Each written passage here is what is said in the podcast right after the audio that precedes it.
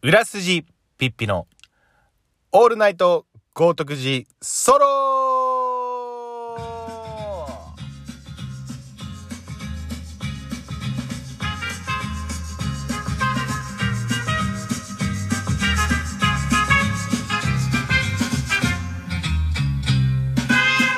えー、こんばんは。裏筋ピッピでございます。えー、本日は、えー、5月27日、えー、木曜日、えー、オールナイト豪徳寺ソロ第15回ということで、えー、本日も収録しておりますが、えー、最近は、えっ、と、まあ、日中暑い日が続いたり、まあ、夜もね、ちょっともう、ちょっと夏っぽい雰囲気も出てきたり、えー、かと思えば、急に雨が降って、まあ今日なんかほんと一日中雨だったんですけど、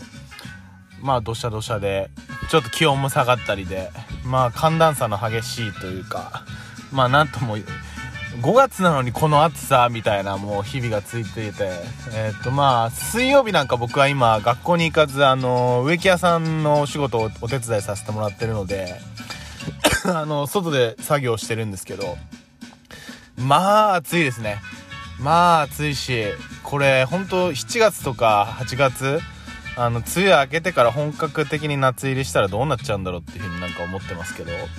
まあまあでもなんか地球も限界なんですかね？わかんないですけど。あのー、異常気象だなとか思いながら毎年毎年暑さが来るのは早いななんて思いながら。だからもう秋と春がないっていうイメージですよね。なんか最近四季折々とかっていう言葉もあるけどなんか。もう春はと秋はほんと一瞬で終わっちゃうなみたいな。まあでも僕はなんかそもそもで言うと、まあ、夏休みとか夏が好きなので、まあ、短パンと T シャツだけで過ごせるって男にと男の子にとってはすごい楽ちんだしなんか気兼ねなくなんかあの軽装で出かけられるっていうのは嬉しいなというふうに思っておりますけど。まあほんとその一方であの最近やっぱり日焼けとあのまあこの髪型のせいであのこの髪型のせいでって言ったらあれなんですけど僕自身はすごい気に入ってるから全然あれなんですけど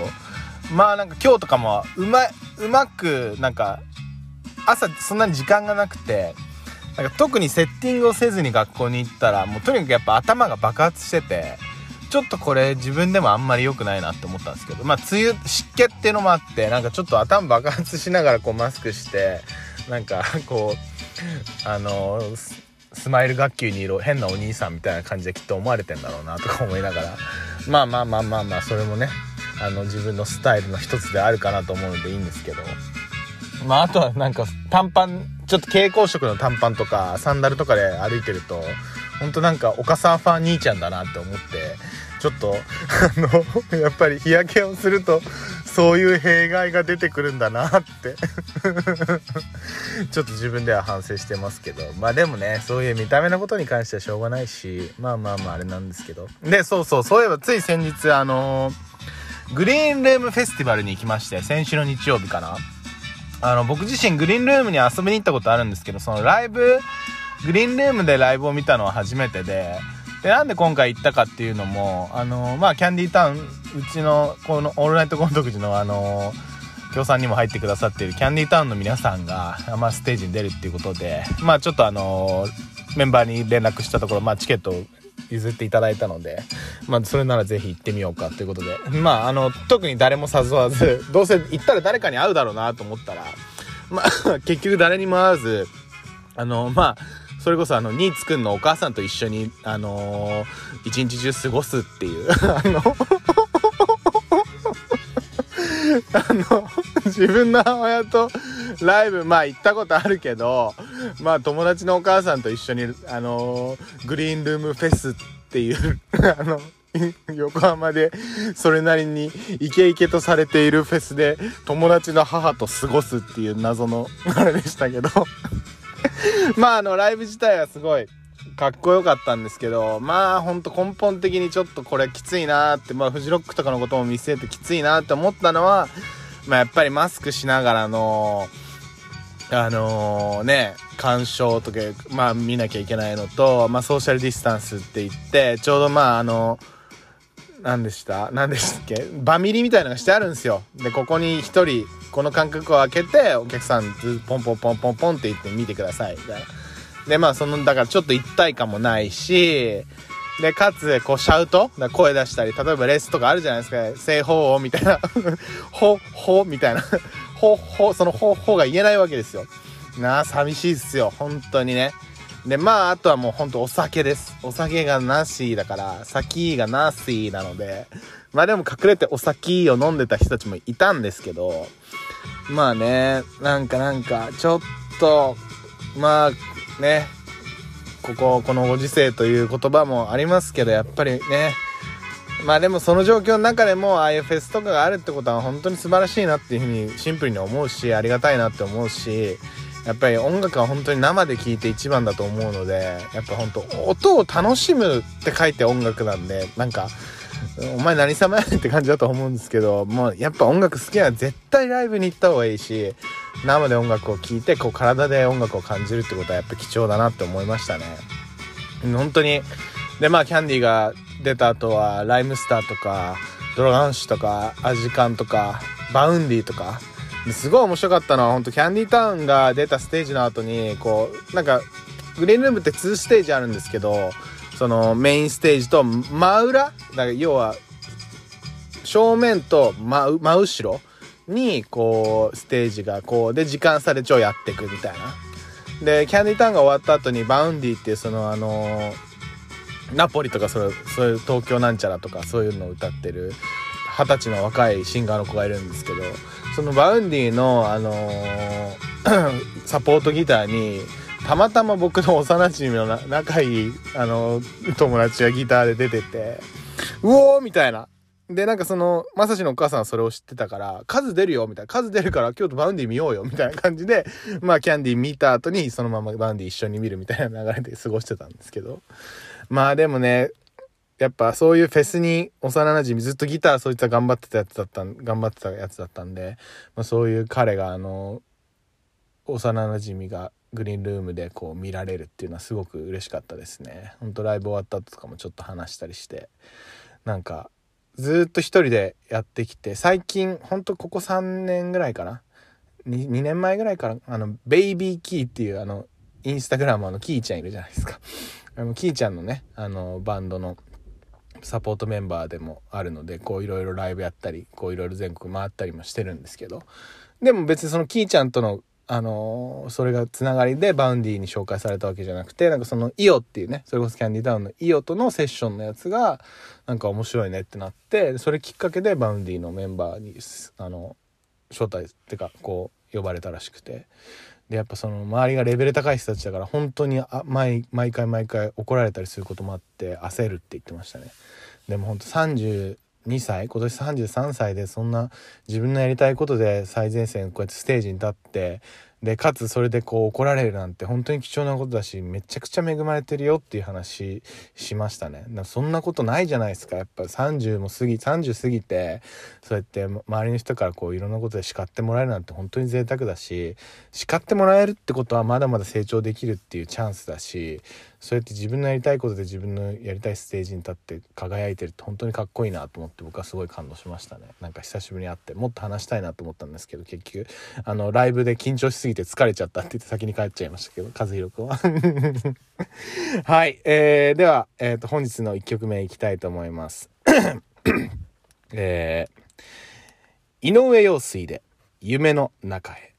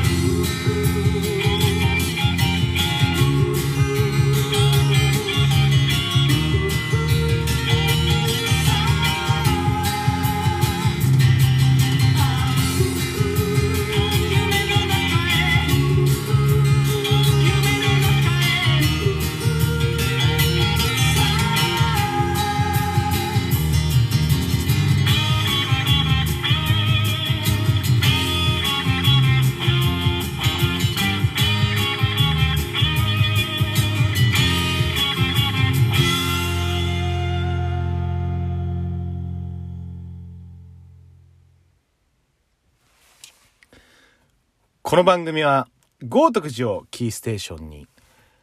デニーズ豪徳寺駅前店共同ヤドカリ渋谷フラヌールヴィンテージスポーツ魚心乃木坂店町屋アトリエ橋本ハウジングアイアンコーヒーキャンディータウンレコーズの提供でお送りしていきます。はいということでね井上陽水で、えー夢の中へ」聞いていただきました。なんかこの井上陽水のこの曲もなんかまあ CM とかでよく聞くと思うし僕も井上陽水って本当この曲と少年時代ととかあんまり知ってる曲が少ないんですけどやっぱりなんかその声も特徴的だしなんかやっぱり情緒があるっていうか僕は結構好きでなんかなんだろう少年時代とかやっぱ夏を感じるじゃないですか。なんか夏が来たなみたいな。なんかうん。でなんでこの曲を聴こうかって思ったらそれこそあのフジフジロックそのグリーンルームでドラングアッシュを見たんですよ。初めてかな。僕はなんか映像とかでドラゴンアッシュのライブとか見たことあったけどなんかドラゴンシャ自身のそのライブを見たのは生で初めてな生で見たのは初めてで。やっぱ古谷健二って僕ら世代のめちゃくちゃスターだからもうファッションアイコンだったしもうなんか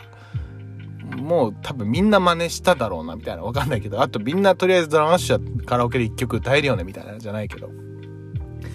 でまあ静かな日々の階段をとかも歌ってたしでも静かな日々の階段もなんかアレンジがすごくて原型とどめてないみたいな。なんかそれも癖癖すごいなと思って見てたんですけど。まあその中でなんか「A Few in Lights」っていう曲だっけかな？なんかそういう曲があってでそれがこう昔のアルバムで「インディペンデント」っていう多分アルバムだと思うんですけどそのアルバムでそんなに別にめちゃくちゃヒットしてた曲ではないけどライブで聴くとこんなにかっこいいんだと思ってでそのなんか大サビみたいなのがサビ1回しか来ないんですけど大サビみたいなのが生で来た瞬間に俺ちょっとやっぱ感動しちゃってなんかうわ音楽ってやっぱ生で聴くとこんなに来るんだみたいな。でやっぱそのライブ自体も久しぶりだったし、まあ、フェス自体も去年ねフジロックがなかったんでやっぱフェスとロックの相性って半端なくてやっぱロックって本当に生で聞くとこういろんな音が重なってすっごい体にくるんですよ。でやっぱそのね歌メロディーだったりそのボーカルのこうなんだろう魂のこもった歌がすごい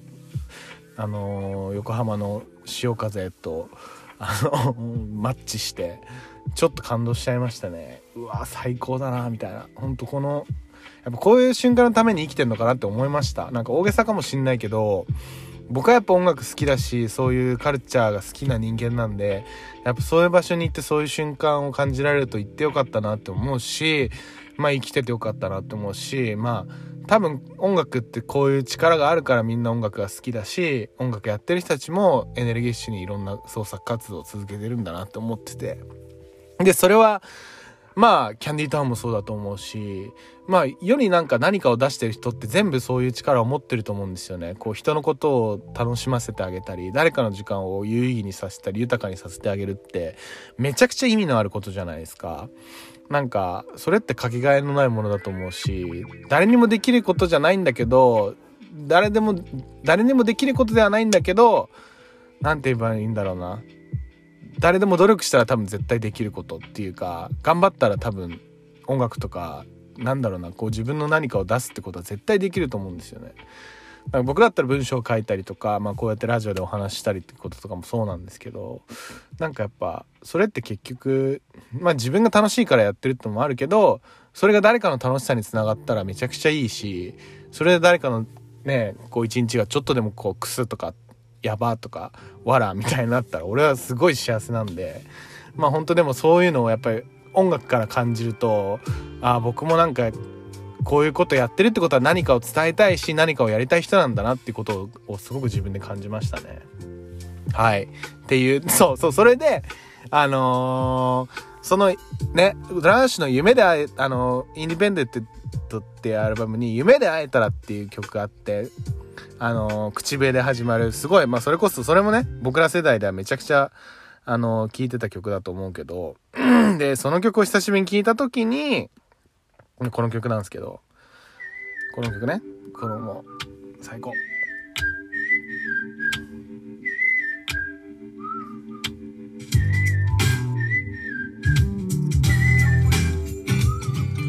そうだこの曲を聴いた時にああの夢の中へ井上陽水の夢の中へかけようと思って。でこれだとちょっとなんか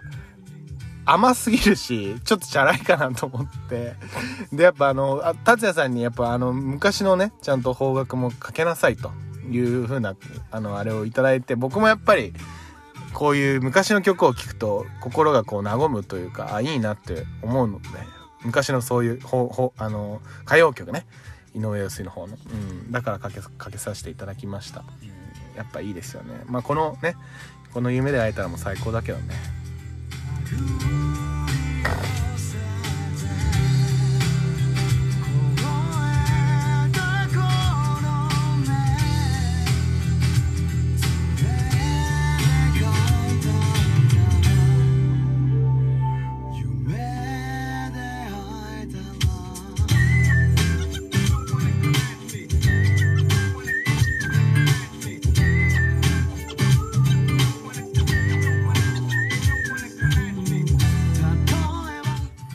はい、えー、ということでね、えっ、ー、と、今週も進めていきたいと思いますが、えっ、ー、と、では、今週も行ってみたいと思います。えー、コーナーですね。早速コーナー行きますよ。えー、まあ、コーナーを組んでから、コーナーを組んでから2回目なんですけど、まあ、まだまだ、あの、上手にできるかわかりませんが、一生懸命やってくれてよろしくお願いいたします。ということで、音楽いきたいと思うかいいか。えー、今週の、エチエチニュース裏筋ピッピの裏筋ピッピによる裏筋ピッピのための裏筋的な裏筋エロ話。えー、今週のエチエチニュースということで、え、ー、と、今週はですね、えっ、ー、と、僕の、まあ、話なんですけど、まあ、エロは、親父のエロ本から教わった。えー、ということで、まあ、あのー、うちはね、もうとにかく親父が小学校の頃からもう僕がいるにもかかわらず青年誌とかシンプルエロ雑誌とか、まあほんとそういうなんかありとあらゆる水着のグラビアの姉ちゃんとかそういうなんか、ザ・ベストみたいなそういうなんかエッチな本が普通に置いてあったんですよ、家庭の家の中に。で、なんか親父も多分風呂場で読んでたんでしょうね。風呂の前とかにこうやってバンバンバンバンバンって積んであるわけですよ。で、まあ見るじゃないですか。この水着の姉ちゃん何？と。で、なんか、やっぱせん、その漫画とかも普通に、まあそう要はスピリッツとかモーニングとか、なんかいろんなね、ヤングジャンプとか、そのいろんなそういう青年誌もあったから、やっぱそういうのもこうペラペラパラパラパラって見てると普通にやっぱ女の子の体とか男の子とそういうことを交わってるみたいなそういうのがあったんでもうほんと小4小3ぐらいからかなもう小3ぐらいからかな？なんかもう、父離れをしてから、母親の父離れをしてからはもうずっとそういう、なんか、親父のエロ雑誌のお姉ちゃんのおっぱいをずっと見てましたね。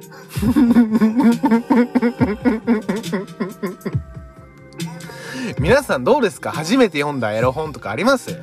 なんか僕は、まあそうやって手元に親父が持ってた、親父が持ってたって言ったら 申し訳ないけど、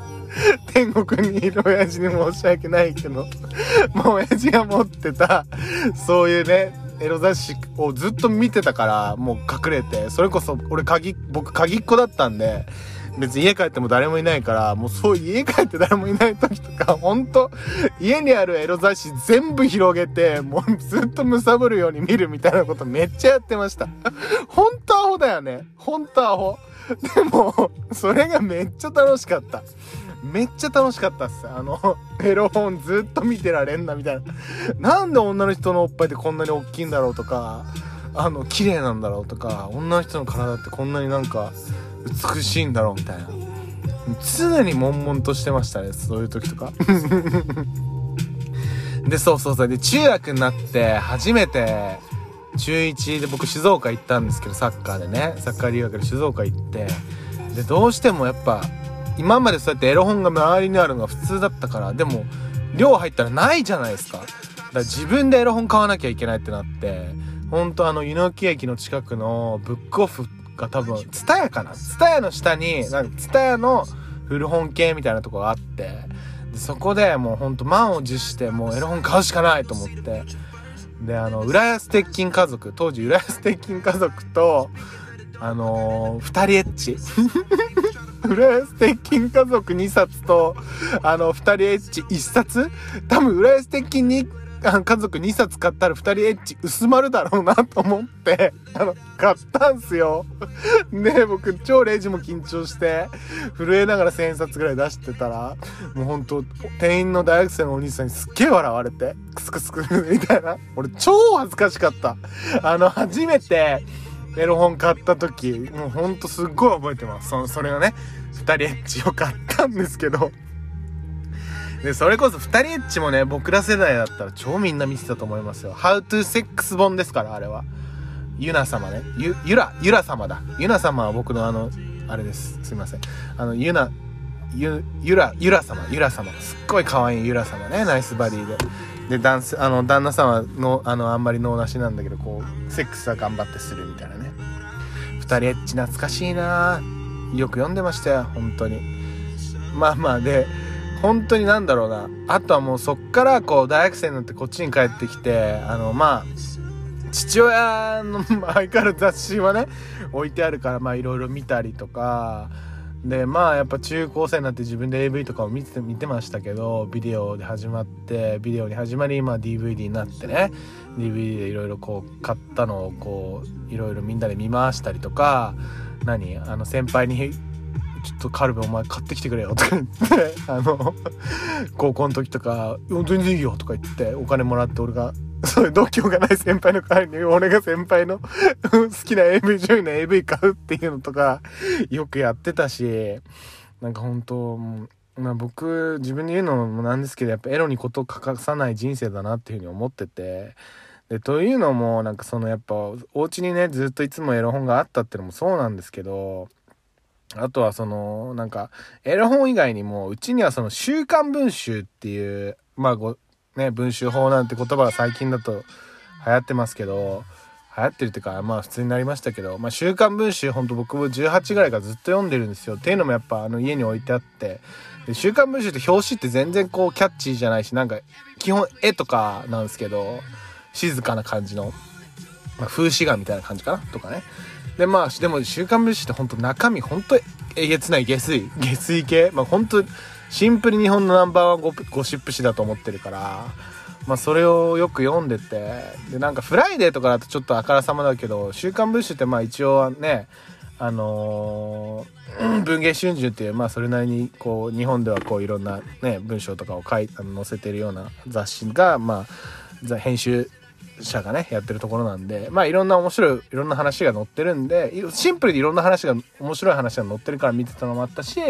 あまあそういうゴシップ系の記事もまあ普通に面白いなと思って、あ、こういうことなんだなとか、こういう、あ、政治家ってこういうことするんだなとか、芸能人ってこういうこと、こう言われること裏でやってんだなとか、そういうのを見てるのが面白かったから、週刊文春よく読んでたんですよ。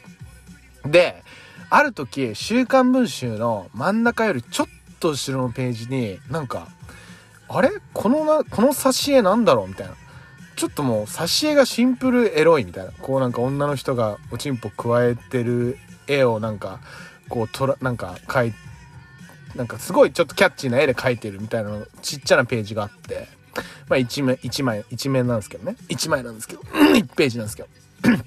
で、それがまあ、淑女の雑誌からっていう、まあ、ほんとエロ小話がたくさん載ってある、あのー、まあ、な、たくさんつっても3つか4つぐらいかな。多くて5つぐらい。もうほんと、ほんと小話が載ってるあのやつがあって、でもそれもめちゃくちゃ面白いんですよ。何が面白いって、あの、とにかくもうみんなのリアルな話なんですよね。もうほんと体験談。リアル体験談なんで、もうほんと AV とかより、もうちょっと普通に興奮するみたいな。もう18ぐらいの時からずっと読んでて、もう、なんか、それで多分おちんちん立ったことも全然あると思うしなんならまああの自分磨きしたこともあるんじゃないかっていうぐらいこうリアリティがあって面白い話なんですよね。やっぱその本当想像をかき立てれるかき立たかき立てられるってめっちゃ大事だなっていうふうに思いましたねそういうのを見てると。でまあ最近もあのこれ別にそんそこまであのね めちゃくちゃ エッチってわけじゃないんだけど今でもあのうちは多分うちのねおばがあの週刊文春好きで週刊文春をあの毎週買ってるので、まあ、読んでるんですけどまあ一つそのコラムっていうかその紳士淑女あ淑女の雑誌からっていうのであったのがこれですね。えー、私は 会社の人事担当4月に入ってくる新入社員新入社員のお世話がお仕事です。新入社員といってもそこは青年男子雑談しながら彼女の有無や有無やら何やら結構聞き出します。時には社内社内の案内も。うちの会社には大きな倉庫があるんです。用事のない時には人気はもちろんないです。新入社員の子も、これだけ入り組んでたら何やっててもわかんないですね。なんて軽口。私は、試してみる？って、後ろにいた その子に振り返ってにっこり笑ってみた。すると彼は、い、いんですか？とどぎまぎした顔。そのその表情が可愛くて、スラックスの上からなでなで。反応しちゃってるよ。どうしてほしいの？と言いながらゆっくりファスナーを下ろし、パンツの隙間からそっと触ってあげました。彼の息遣いがどんどん荒くなってきました。食べちゃおう。と一言だけ言って彼のあそこを引っ張り出して指と口で奉仕。彼は「うう!」なんて声噛み声を噛み殺しながら感じまくってくれましたでも彼とはその一回きりまた4月が来れば別の子を教育してあげるつもりです新陳研修 はいっていう感じでね、まあこういうようなエロ話、エロ小話が載ってるんですよ。で、僕ほんとこの最後のね、新人研修とか新陳研修をかけてるわけですけど、やっぱこういうなんか、最後のまとめも超うまくて、で、ほんとそれが面白いなと思ってずっと僕は読んでるんですけど、まあ、センスあるな、みたいな。これだからこの投稿者さんが、そもそもこの最後の新陳研修とかも書いてんのか、それともこの文芸週あの週刊文春の編集者の人たちがやってるのかどうかわかんないんですけどまあまあまあ面白くてそれやってま見てますよ。あの今でも、うん、よくね。まあっていうことでねあの今週の HH ニュースはここら辺でおしまいにしたいと思いますけど。はい。ということでねあの、先週から設けさせて、設けさせていただいている、まあ、トークテーマなんですけど、はい。では、今週のトークテーマ発表したいと思います。えー、今週のトークテーマ、やめたいけど、やめられないこと。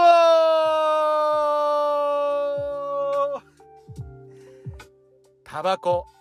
えー、深夜のカップラーメン、えー、女遊び、えー、サッカー、麻雀、なんでもあるよね。まあ、いろいろありますね。本当にいろいろあると思うんですけど、まあまあまあまあまあまあ、僕で言うと本当やめたいけどやめられないこと、っていうか僕もこれねいろいろとメールテーマを一応募集させていただいたんですよ。このあのメールテーマっていうかメールテーマについてこの何かありますか？って言って本当みんなみんなというかあの言ってましたやっぱり本当やめたくてよりもやめられないこといっぱいあるって。いっぱいあるって。そうだなって思うし僕もいっぱいありますよ本当に。本当 軽いところで言うと軽いところっつうかまあ一番はタバコ。やっぱタバコって体にいいことないじゃないですか。体にいいことないのに、やっぱその、なんつうんだろうな、飯食った後のタバコとか、まあなんか、旅行行く時のタバコとか、なんかシチュエーションが変わった時のタバコが美味しすぎて、あとはシンプルお酒を飲んでる時のタバコ。まあ、で、あとはまあ僕は麻雀やる時のタバコがあるんで、まあなんかちょっとやめられ、でも自分でもやめられるなって思うし、やめたいなって思ってるんで、もうほんと意思なん、意思の問題なんですけど、でも結局そのタバコをやめられないっても依存してるわけで、まあ本当やっぱ依存って良くないなって思ってるっていうあれなんですけどね。まあまあ一つはタバコだったり、僕で言うと。まああとはシンプルにまあ車とかで、街中走ってて、まあちょっと可愛いなとか綺麗だなっていう女の子がいると、もうその子のことをずっと目で追ってしまうとかね。まあ、目を追っちゃうよね。それこそ親父もそうでしたよ。僕よく車で運転してて親父も見てんなってよく思ってたし、まあそれってもう DNA っつうかもう自分の血で流れてる女の子好きっていうことだからもうやめたくてもやめられないとかっていう問題でもないって思ってる。あの、まあちょっとあれなんですけど。まああとは本当まあ酔って帰ってきた時の帰りのコンビニで買っちゃうカップラーメンとか。もうダメっすね。あダメよ。ほんとダメ。ダメダメ。もうほんとその積み重ねがね、やっぱりこのお腹の贅肉だったりブクブクブクブク体を膨らあの太らしてしまうことだと思うしまあほんとやめたいけどやめられないことみんないっぱいあると思うんですよねあのー、この「オンライン男豪徳寺」聞いてくださってるリスナーの皆さんもたくさんあると思うしでもなんかやっぱそのやめられない理由があるんですよねなんかそのそれがロマンなのかシンプルに依存なのかわかんないけどなんかやめたいなって思いながらもやっぱやっちゃうんですよね。何なんでしょうね、それって。まあ、あと僕、周りの友達で、この間それこそあのね、あの、植木屋さんの帰りに、その植木屋さんの先輩と飯食い行った時に、なんかそのラーメン屋に連れてってもらって、郷土で推しラーメンあるって言ったから、ヒデっていう豚骨のね、ラーメン屋に一緒に連れてってもらってごちそうになったんですけど、で、やっぱその、まあその人体も大きいんですけど、ゴリラ、それこそゴリラみたいな感じで、もうすっごいガタイ良くて、もうちょっとプロレス、シンプルゼアミマシン、ゼアって感じなんですけど、で、まあその先輩が、こう、レジつか、違う、食券で前で、今日何食うみたいな。ピッピ何食うのみたいな。僕は、まあラーメンと、え、ー、と、明太子ご飯で、みたいな。それだけでいいの？みたいな。全然いいです、全然いいです、みたいな。なんか、あれだったら替え玉すればいいですし、ぐらいのノリだったんですけど、そしたらなんか、えチャーシューは？とか、トッピングしないの？みたいな。で僕あんまチャーシューそんな好きじゃないんで、チャーシュートッピング普段しないし、ああ、いや、しないですけど、したらいいんじゃないですか？みたいな。分かったとか言って。で、なんか、トッピングとは別盛りの、なんつうの、別皿でも乗ってくるチャーシューとかも頼んで、で、あと、餃子も頼んだし、チャーハンも頼んだんですよ。え？みたいな。頼みすぎじゃない？みたいな。いや、だって食べるっしょ、こんぐらいみたいな感じで。ああ、みたいな。で、まあ、あの、食べて、もちろんラーメン美味しかった。すごいあれだったんですけどやっぱもう餃子も来るわチャーハンも来るわ。僕はめ明太ご飯があるし。しかもそのチャーシューもトッピングで6枚ぐらい来てるから。で僕はほんとプラス2枚ぐらいでしかいらないから2枚ぐらいもらって4枚ぐらいお返ししたんですけど。そしたらもう途中でもうその先輩がもう「苦しい。食えねえ」とか言って。いやもういや分かってたことやんみたいな。分かってたことだよねみたいな。で、まあでもちゃんとね、いろいろ最後まで食べきって、お店出て、で、まあちょっとまた、移動してる時に、いや、もう死にそう、う苦しい、もう死にたいみたいな感じ言うから、いやいやいやいやいや、だって分かってたじゃんみたいな。自分で自分の胃袋の限界知ってるっしょみたいな。いや、俺さ、やめられないんだよね、つって。なんかその、これもういっつもやっちゃうんだっつって。でもその、たくさん頼みすぎちゃうんだよね、飯屋で飯を、みたいな。マジっすか？みたいな。俺それ聞いた時に、あ、やっぱでも、まあ、だから体で大きいんだろうなっていうのもそうだし、なんか、自分の言い逃れって 絶対分かってるはずなのに、なんでそんな食券を前にして自分を大きく見せちゃうんだろうみたいな。食券、あの、あのね、券売機を前にして自分を大きく見せたがるんや、この人はって思って、ちょっと あの、軽蔑しました。てかなんか驚いた。まあこれも癖なんやろな。もう人の癖なんやろなって思ったっていう話なんですけど。まあなんかご飯を頼み頼みすぎちゃうこととかもありますよね。でもご飯を、なんかお腹いっぱいで苦しいことほど後悔ってないから、僕はちょ、ちょうどやっぱ腹8分目って言葉もあるけど、腹8分目とかがちょうどいいから、本当いつもなんか食べれなくなっちゃいますね、最後。し、それこそ浅田達也さんとかともよく飲みに行きますけど、僕ほんと食べなくなると、食べれなくなると食べないっすもん。美味しいけどもういいって言って食べれないって食べない。もうなんか、お腹いっぱいで苦しくなるのが嫌だから。だから、その、植木屋の先輩がそうなるのを見てんのが、ちょっと俺は考えられないっていうか、なんかだから、ちゃんと自分でコントロールしやって言ってっていうね。ことがありましたよ。まあ、ほんとやめたくて、やめたいけどやめられないこと、ね、いっぱいあると思います。で、まあ今回はね、あのー、メールテーマい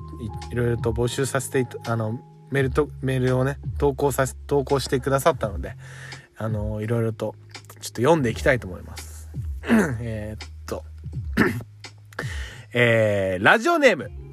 えー、メルカリ大臣さん。えー、浦筋ピッピさん。初めてメールを送りさせていただきます。えー、私は東京都に住む32歳のサラリーマンです。えー、いつの日か共同宿借りに連れて行ってほしいなと思っています。行きましょうぜひ行きましょうえー、私には同棲する彼女がいて、いつも美味しいご飯を作ってくれるのですが、え毎朝、晩ご飯今日は家で食べるの？と聞かれます。私はいつもその返事を濁してしまうのですが、その理由は、もしかしてだけど、今夜誰かが飲みに誘ってくれるんじゃないか、と考えてしまうからです。えー、一度その考えが頭をよぎると、朝の時点で晩ご飯のことを決めるなんて、ミッションインポッシブルです。そうですね。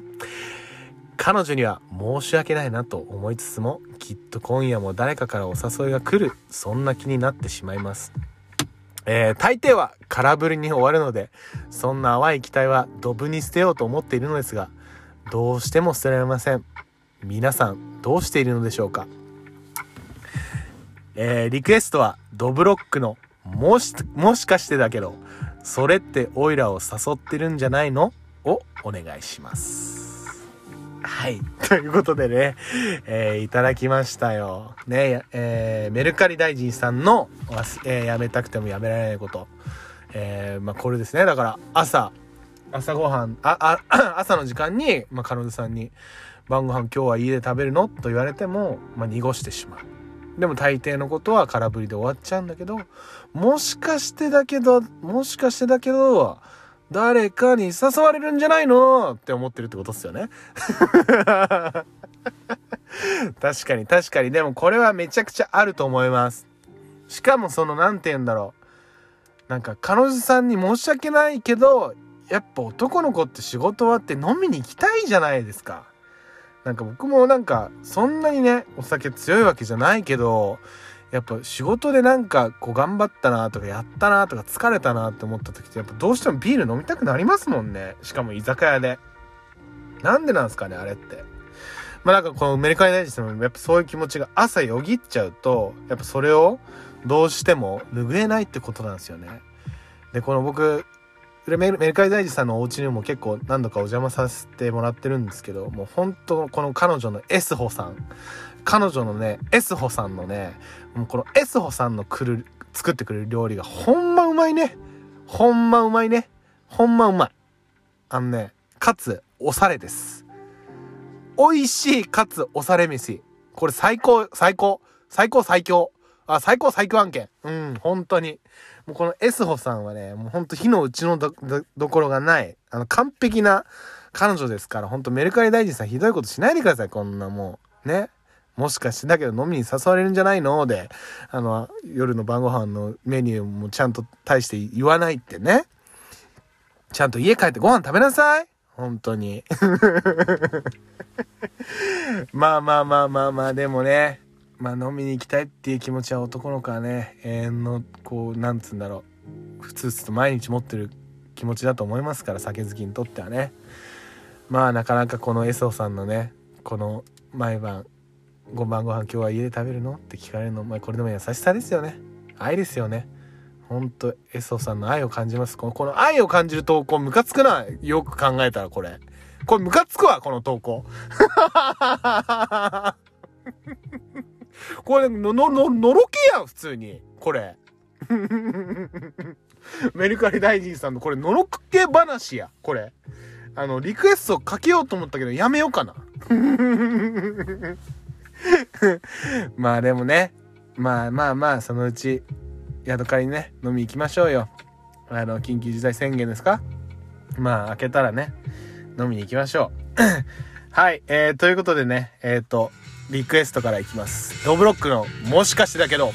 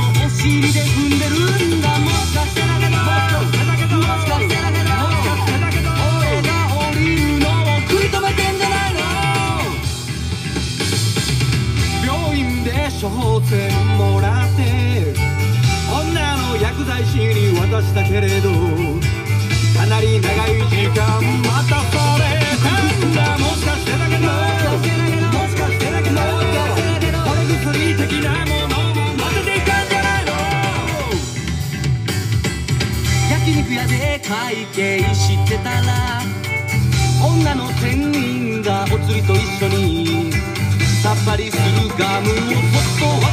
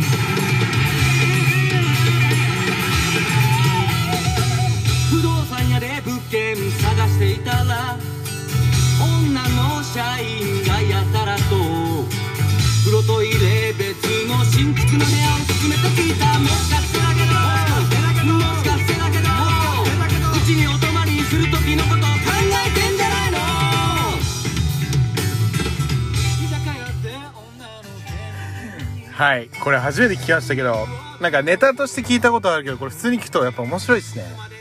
面白いしやっぱ男の子って本当にアホだなっていう曲ですよねこれ。でも僕も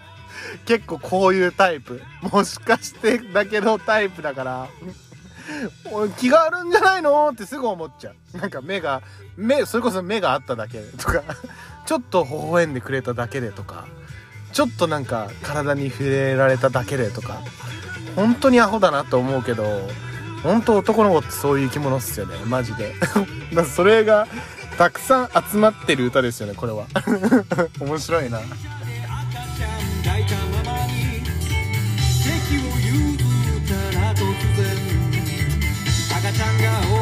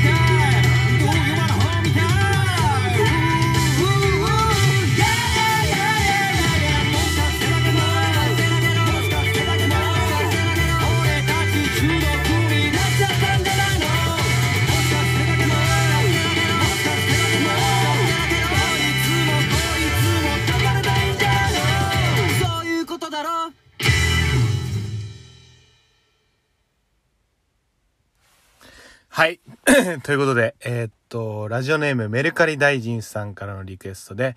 えー、ドブラック、もしかしてだけど、でした。はい。えー、ということでね、えーっと、まあ、やめたくてもやめられないことというテーマで、えー今週はお送りしております。えーまあまあまあまあ、ほんとね、いろんなことがありますけど、まあほんと真面目に言うと、タバコが一番やめたいかな。うん。健康的にも。やっぱあとはまあ匂いとかね。マナーとして。まあでもやっぱり男の子とつるんでると男の子の遊びしてるとやっぱどうしてもタバコ吸いたくなっちゃうシチュエーションがいっぱいあるんですよね。でまあ明日からもキャンプ行くんですけどやっぱキャンプとかで吸うタバコとかめっちゃ美味しいしね。海の前で吸うタバコとか。まあ難しいのかな。まあまあまあまあまあまあまあ。はい。まあというようなトークテーマでね送っていますけど。えっ、とちょっと今週もあのまた別のねあのはいはい。別のというかあの先週から始めています、えーコーナーがありますので一瞬ちょっとそっちにあの寄り道をしながらまた進めていきたいと思いますのでね。まあでもちょっとコーナーを作ることによって割とメリハリが出たかなというふうには思っているので僕自身も結構なんかやってよかったな台本しっかり作ってよかったなって思ってるんですけど達也さんには浅田達也さんには「お前台本作ってるっていうことを言うな」って言われました。そう素直すぎるみたいな。あなるほどねみたいな。うんでもそういうもんなんだなみたいな。はい。ということでえー、裏筋ピッピ、えー。今週のおぬぬめエンタメニュー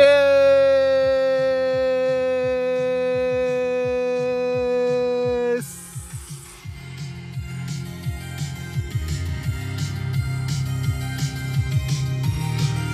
えー今週のおぬぬめエンタメニュースでは、えー、裏筋ピッピが、えー最近見ている、見た、えー遊んだ、遊んでた、えーまあ、なんでしょうね。ゲームないし、えーテレビ、映画、音楽、小説、えーボードゲーム、何でもいいから紹介しちまうよっていう、まあ まあまあ、エンタメ？まあ何でもいいんですよ。エンタメ。まあとにかく楽しい。これ見たら楽しいよとか、これ見たら面白いよねとか、これってこういう風に使えるよとか、まあまあまあそういう話をしていきたいと思っています。うはい、えーと、そんな今週は、えー今週のおぬぬめエンタメニュースですが、えーまあね、別にこれ、もう紹介するもんないと思うんだけど、一応まあ、僕はこれが好きですよっていうのを一応言っとこうかなっていうことで、まあお話ししていきたいと思います。えっ、と、今週のエンタメニュース、えーテレビ番組の、えー相席食堂ということでね、まああの、テレビを見なかった僕はですね、まあ本当特定のテレビ番組しか見ないんですけど、まあ特に TVer で、もうマジでテレビ朝もつけないです。ニュースも見ないし、ワイドショーなんて絶対見ないし、夜のニュースも見ないですね。だからもう、あと普通にこうなんか、何変なクイズ番組とかいろいろやってるじゃないですか。でもそういうのとかも全部面白くないと思ってるから、もうほんとテレビつけないです、僕。でも本当あ、だからその、テレビはめちゃくちゃやめてよかったことですね。の一つ。やめたくてもやめられないで絡めると、僕はテレビをほんとやめてよかったです。テレビ見なくなって、ほんとテレビ見ない時間でラジオとか、それこそ音楽とか、まあアマプラで映画とかネットフリックス映画とか、まあ好きなドラマとかを流してるから、もうほんと自分の、何、得たいものとかしか、知りたいものとかしかに、あの、首を突っ込んでないので、こうやっぱニュースとかテレビって自分の別にいらない情報も入ってくるじゃないですか。僕それが結構もう嫌だなってなっちゃって、コロナ禍で。だからまあいろいろと話して、え、こんなことも知らないの？ってことも全然出てくるし、なんだっけ、この間、達也さんと話してて思ったけど、なんちゃら、なんちゃらかんちゃら。あとあと、最近、まあ、でもネットとか見てるから、それなりに、あとヤヤフーニュースとかも時々見たりするんで、別にそれなりにニュースも見ますけど、あの、そういう、ただテレビのニュースは見ないってこと。そう。それはもう、ちょっとまあ、癖強話になっちゃうからやんないけど。はい。まあ、今週のおぬぬめエンタメニュースで言うと、相席食堂です。もう本当にね、僕はもうテレビ千鳥と水曜日のダウンタウンと相席食堂と有吉の壁ほとんどお笑いだけど、まあお笑い番組は好きだからね。もう必ず見てるんですけど、もうほんとその中でもやっぱ相席食堂は圧倒的だと思います。もうほんと、あのーまあ、シンプルに千鳥の二人が僕は好きっていうのと、やっぱもう千鳥の二人がこの番組面白いなって思うのは、やっぱその、いろんなね、あのータレントとかお笑い芸人とかいろんな人たちタレントがねもうロケをするわけですよ。でロケの達人の千鳥の2人がそのその2人その人たちが行ってるロケに対してこういろんなツッコミをするっていう番組なんですけど。まあほんとそのシステムがすごいですよね。システムがすごいしやっぱテレビのいいところは相席食堂の、まあ、千鳥がやっぱ面白くなかったらおもんないって言うんですよ。いやこれおもんないみたいな。これ見てらんないみたいな。で、やっぱだからその編集側の人たちもあえて雑にしてたり、あえてここのなんか変な間のところを使ったりとかして、その突っ込みどころを作ってあげてるっていうか、そういうなんか、スタッフさんとの、スタッフさんと千鳥のやりとりも面白いし、やっぱその千鳥のいろんなところを見てるんだなっていうそういうセンスを感じる。やっぱ人ってやっぱそのやっぱここここ見るんだみたいなとかここ注目するんだみたいなここじゃなくてそこなんだみたいなとこ言ってるとやっぱセンス感じるし面白いなと思うんでなんか僕はやっぱそういうのをなんか千鳥を見てるとあなるほどなって思ったりするしあこういうツッコミの仕方とかこういう言い回しするとこういうな感じでウケるんだとかなんかそういうのもこうなんか自分なんか別にお笑い芸人ではないけどなんかそういうおしゃべりとかする時になんかこうきっかけになるしなんかまあそれシンプルにまああの毎週これ見たとかっていうね仲いい人だったらそういう話とかもできるしまあ本当僕超長州力大好きになってるんですけど最近。もうそれもやっぱこのあのねこの相席食堂であのー、尼神インターの、えっ、ー、と、渚と長州力が別々の、まあ、ロケ地行くんですけど、それで長州力があのー、やったロケがもうクソほど面白くて、それ多分アマプラとか、ネットフリックス、ネットフリックスじゃないか。アマプラ？あの多分アマプラにあるんで、よかったら、その長州、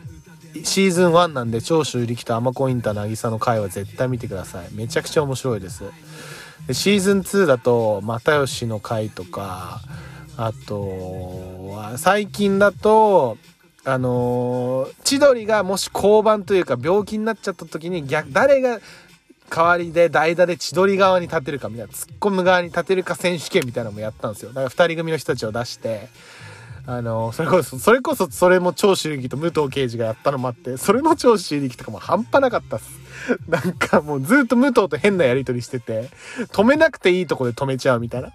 で、しまいにはなんか武藤のこと、武藤が、いやいやいや、長州力に言ってくるから、あの、バカって言いたいところをパカって言っちゃうみたいな。お前、パカみたいな。もう、長州力ってやばいなみたいな。なんかそういうなんか、スポット？まあ、スタッフさんの選ぶ人生も面白いんでしょうね。もうほんと、それの突っ込む回のダイアンがやばかったんですよ。ダイアンの津田がやばくて。それとかもマジで見てほしいですね。アマプランとか出てんのかちょっとわかんないですけど、僕は本当は TVer でよく見てるから毎週欠かさず見てるんであれなんですけど。あとは最近で言うとその一君、ELT の一君の釣りに行く回、ネイチャー相席食堂っていうのを最近やってて、そういうなんか、要は、あんまり密のとこ行けないから自然のとこ行って人が密にならないとこでロケするみたいなのがあって、で、一君のその釣りの回があって、で幻のなんかつあの魚を湖かなんかで釣るんですけど湖海だっけ忘れちゃったけどもうほんとそれもめちゃくちゃ面白かったですね。あとはもう最近別で言うと米助と米助のなんか回、まあ、ロケの達人東京のロケの達人と関西のロケの達人みたいな2人が出てきてそれとかめちゃくちゃ面白かったです。もうほんとまあ見てる人もいっぱいいると思うしなんか別にあれだと思うんですけど、でも改めて僕はその自分のこのマス、なんかまあ、外れの回もあるけど、大体これ見たら笑えるっていう番組なんで、もうほんと笑うことって人生においてめちゃくちゃ大事だと思ってるから、だから毎週相席食堂は欠かさず見てますね。で、これはまあ ABC テレビって関西のローカル、関西だけのもともとなんで、だから TVer で、TVer でぜひ見れるんで、TVer をまだダウンロードしてない人はもう今すぐ今アプリをダウンロードしてください。インストールしてください。はい。えー、ということでね、えっ、ー、と、今週のおぬぬめエンタメニュースでございました。相席食堂、ぜひぜひ見てみてください。はい、ということで、えっ、ー、と、お話戻りまして、ね、やめたくてもやめられないこと、もうほんといっぱいいっぱいあるよねってことでね。まあ、お、メールが届いてますのでね、えっ、と、読んでいきたいと思います。えー、ラジオネーム、洋画でヨガさん。いいですね。浦筋さん、こんばんは。いつも楽しく拝聴しています。こんばんは。ありがとうございます。本当にありがとうございます。えー、私のやめたくてもやめられないことは、寝ている主人、かっこゴリラや子供たちの口の匂いを嗅ぐことです。その日のコンディションにより匂いが違うので、くっさとと気絶しそう気絶しそうになる日もあるのですがやめたくてもやめられません。浦筋さんのやめたくてもやめられないことは何ですか？ありがとうございます。これやばくないですか？寝ている旦那さんの口の匂い嗅ぐって やばくない？これ癖だよね。これ癖っすよね。でもちょっと、この、ヨガレヨガさんの投稿もそうなんですけど、ちょっと次のね、投稿もあるんで、ちょっと、あのー読まさせていただきます。えー、浦筋さん、久しぶりのメール募集ありがとうございます。今回のテーマ、やめたくてもやめられないもの、えー酒に女にフットボールと様々ありますが、やっぱり僕は、キャン玉の匂いを嗅ぐ ことがどうしてもやめられないようです。えー、ごめんなさい。ラジオネーム浅田達也さんですね。ラジオネーム浅田達也さん。えーやっぱり僕はキャン玉の匂いを嗅ぐことがどうしてもやめられないようです。えー夏の暑い日、朝でパンツにへばりついた玉。トイレに入り、それをボリボリと書いた時の気持ちよさ。これは男だからこその快感。えーいけないと分かっていても、その指を鼻に持っていった時のあの匂い。ああ、俺は生きている ドイツ代表のレーブ監督はキャン玉だけではなく尻の穴までほじる強者として有名でたびたびテレビ中継で披露しております、えーまだ僕は穴尻の穴の域には達してはいませんが同志であることは間違いないでしょう。なぜ匂いとは分かっていても嗅いでしまうのか不思議ですがやめられないです。はいあの浅田達也さんとね洋画でヨガさんちょっとこの投稿は似てるな。匂い系っていう。まさかのあのー、3通いただいた中で2通被るっていう。2通が、あの、進める系になるっていうね。もう、こう、ちょっと驚いちゃって。でも本当にこのヨーガレヨガさんの、まあ、ちょっと口の匂いを嗅ぎに行くっていうのはちょっと僕はわかんないんですけど、僕も本当達也さんのこのね、金玉系じゃないですけど、やっぱノーパンなんで、普段から。やっぱノーパンの後の、あのーまあ、ショーノーパンでショーパンとか履いてるんですけど、水着系のね。ショーパンのやっぱ股股間のあたりの匂いとか半端ないっすよ。めっちゃ酸っぱいし変な匂いする。でも、嗅いじゃう。なんか嗅いじゃうんすよね。これや、もう知られたらあかんと思うし、やめた方がいいことだと思うんですけど、まあやめられないね。匂いを嗅ぐ系は。もうだから僕あとは、あれっすよ。あの、爪切りとか、爪切った後の親指の爪の匂いとか嗅いじゃうっすね。なんか、草みたいな。それこそまあ、金玉の裏系もあるし、僕なんならやっぱ尻の穴とかもやっちゃうっすね。あのー、尻の穴ちょっと買い替えだなと思って水でちょっとペッペッペッって、水でちょっとペッペッペッって洗った後にやっぱもう一回嗅いじゃうみたいな。草何なんですかねその匂い嗅いで草って言っちゃうの気持ちいいみたいな。ド M 心なのかな？何なんだろう？でもなんか、その、主人のコンディション、子供たちのね、その日のコンディションによって香りが違うっていうのも面白いですよね。洋画でヨガさんのその、まあ多分酒飲んできた日とかは臭いんだろうし、まあなんか疲れてる時とかも臭いんでしょうね。なんか、面白いよな、それって。でも、それ、や、いつやってんだろう？朝起きてやってんのかな？寝静まった時にむくって起きてやってんのかな？それの、もし後者だったらやばいよね。わざわざ起きてそれやってたらやばいよね。まああれだろうね。朝起きて、ちょっとまあ朝の支度する前に今日一日も始めようってことでその匂い嗅いで一日スタートさせるのかな？くさ今日も頑張ろうってなってるってことですかね？もうちょっとこれヨガでヨガさんあのあれですよ。あのなんかシール3枚3枚あげちゃいます。普段だったら1枚ですけど3枚想定したいと思います。ね、あの、まあ、メール投稿いただいた方にはシールを配るっていうのをよくやってたので、またそれも再開したいと思いますけど、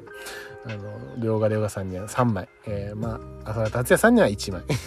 あのメルカリ大臣さんにも1枚あのご贈呈したいと思いますので。まああれもねほんと匂い系ってなんでこんなやめられないんでしょうね。なんかでもほら女子も言うじゃないですか男の人の頭の匂い嗅ぐの好きとか耳の裏の匂い嗅ぐの好きとかなんかワイシャツの袖とかの匂い嗅ぐの好きとかってあれって何なんすかね？そのなんかうわっていうの怖いもんの見たさ的なことなのかな？なんかでもそういう気持ちってありますよね僕もカエルとか苦手ですけどカエル見た時にカエルに「う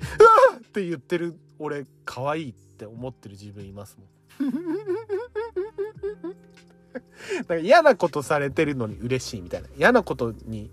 なんだね。なんか臭いって基本嫌じゃないですか。でもそれをわざわざ行くってことはそれもなんか気持ちがいいんでしょうね。どっか。まあでも M っ気なのかな？それって。M っ気なんですかね？それって MK につながるのかな？いや、わかんないですけど、やっぱね、やっぱ人それぞれですね、辞めたくてもやめられないこと。いろんなやめられないことがあるな。ほんと面白いな。まあでもね、僕は本当辞めたくてもやれない。あと、酔った時の自撮りね。僕もほんと酔った時、もう普段から自分はもうブサイクで生きてるって思って分かってるんで、ブサイクなんですけど、でもちょっと酔った時って、ちょっと勘違いしちゃうんですよね。俺いい男なんじゃねえかみたいな。なんか酔いに任せて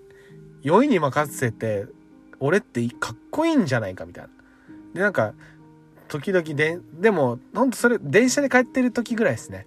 電だから俺電車で飲み行かないんですけど基本的にで例えば渋谷とかで飲んで帰ってタクシーとかで帰らないでこうあでもタクシーとかでもやっちゃうか。めちゃくちゃ酔ってる時。なんかまあ俺だ僕根本的に多分ちょっとナルシシズムあるんですよね。少しだけ。そんめちゃはないですよ。やっぱその自分が好きなんでしょうね。だからその酔ってる時の自撮り。なんかこうブーメランとかでこうちょっと自分いい角度であこれ漏れてんなみたいな角度でブーメラン撮ってみるみたいな。でもちょっとやっぱ30過ぎて自撮りはあかんですね。30過ぎての自撮りはあかん。本当に。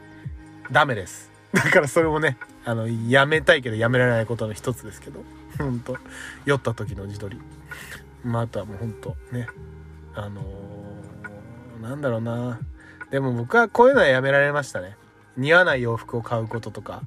いらないスニーカーを買うこととか、それはもう僕やめられました。もうほんと、物に執着するのをなるべくやめようって思ってるので、だからなんかそのプレネがつくようなスニーカーとかも全然欲しいと思わないし、